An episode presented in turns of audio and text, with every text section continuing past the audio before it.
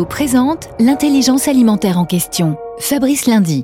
La COP26, on y revient, parce que la préservation de la biodiversité est l'une des problématiques environnementales pour lesquelles l'agriculture est une solution. InVivo a souhaité s'associer à l'expédition Polarpod. Jean-Louis Etienne, c'est vous qui allez la mener de 2024 à 2026 dans l'océan austral. On va étudier l'océan qui est autour de l'Antarctique, qui est loin, difficile d'accès. C'est les fameux 50e hurlants. Et cet océan joue un rôle essentiel. C'est là un acteur de la régulation climatique. Et deuxièmement, c'est une immense réserve de biodiversité marine que l'on ne connaît pas. L'agriculture me concerne. L'agriculture dans l'alimentation. J'ai fait dans mes études une spécialité de nutrition. Et deuxièmement, je suis très sensible, si vous voulez, à renouer, à faire une réconciliation entre la nature et l'agriculture. Et donc, j'ai écrit un livre là-dessus qui s'appelle aux arbres citoyennes, d'où cette association avec InVivo. Merci Jean-Louis Etienne.